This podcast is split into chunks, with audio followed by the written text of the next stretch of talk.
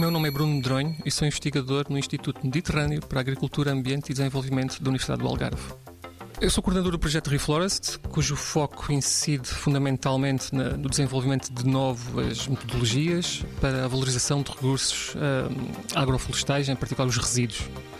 Eu diria que este projeto pode ser dividido em duas partes principais. Uma de caráter mais fundamental, que passa por perceber as interações intermoleculares entre os diferentes compostos destes resíduos, para dessa forma conseguir desenvolver novas metodologias mais amigas do ambiente para a extração de compostos de interesse.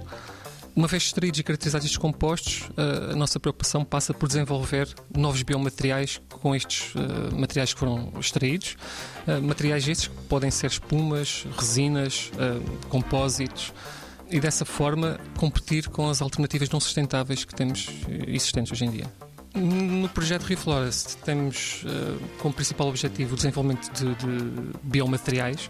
Focamos em particular em filmes, podia ter algum impacto ou utilidade na indústria do, do embalamento, por exemplo, uh, materiais compósitos para substituir os plásticos, por exemplo, uh, resinas, espumas, mas outros tipos de biomoléculas de interesse que também podem ser utilizadas em diferentes aplicações, como a própria celulose, que é um dos produtos que nós podemos também extrair deste material agroflorestal e que nós já desenvolvemos também metodologias capazes de desenvolver filmes e fibras que podem competir, por exemplo, com as fibras têxteis sintéticas que temos hoje em dia. Portanto, metodologias capazes de produzir fibras a partir de, de celulose podem ser utilizadas depois no setor têxtil.